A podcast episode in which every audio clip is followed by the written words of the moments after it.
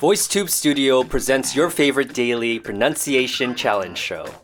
Join us now and improve your English and speaking skills. My name is Hubert, and you're listening to VoiceTube's Pronunciation Challenge.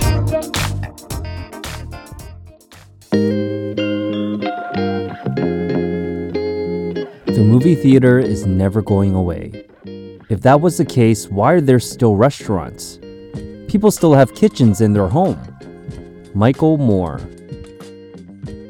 Hello, VoiceTube world! My name is Hugh, and it's always a pleasure hosting the pronunciation challenge for everyone. Let's talk about movie theaters today. Do we need them anymore? We all went a year or two without them. How do you feel about that? For myself, I was starting to get something we native speakers refer to as cabin fever which means getting irritated by staying indoors for a long period of time, almost to the point of going crazy. Going to the movies always felt like an event for me. I got to share those exciting moments with the audience. I screamed in horror during those scary movies, and I even cried with everyone during those sad moments. In North America, there's another way we can watch movies safely in our own space with everyone in the same area. How? I'll tell you after the featured sentence. Today's featured sentence. But one thing that's noticeably absent from all of these deals is any sign of a same day release strategy, where a movie comes out on demand and in theaters at the same time. I'll say that again. But one thing that's noticeably absent from all of these deals is any sign of a same day release strategy where a movie comes out on demand and in theaters at the same time. Okay, now time for the pronunciation tips. For the first word, we have noticeably. Four syllables.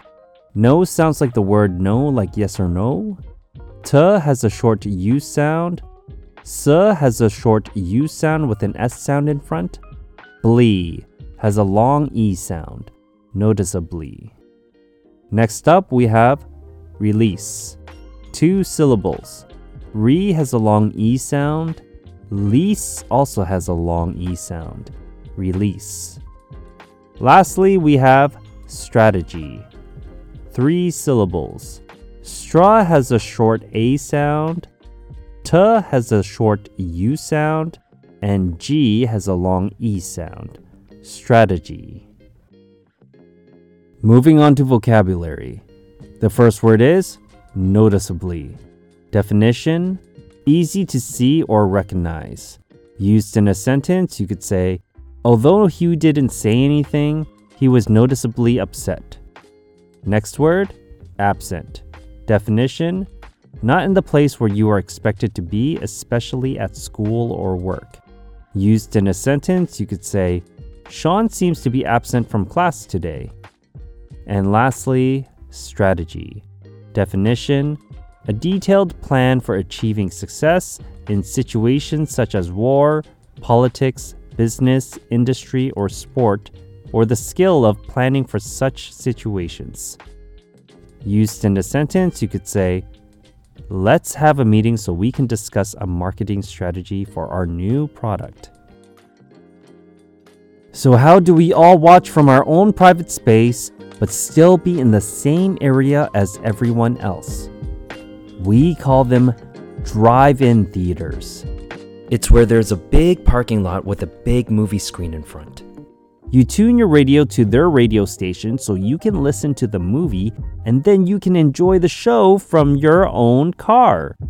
This was always a favorite summer activity for me growing up in Canada. I went to a drive in theater recently and watched Thor and Top Gun. Top Gun was amazing! It reminded me of action movies back in the 90s. You guys should definitely check it out. So, how does everyone feel about movie theaters? Do we need them? Would you go less after the pandemic is over? Let me know in the comments section along with your recordings. Alright, it's that time again to wrap this episode up. If you want to see what I'm up to, give me a follow at HughTran underscore on Instagram. Until next time, see ya.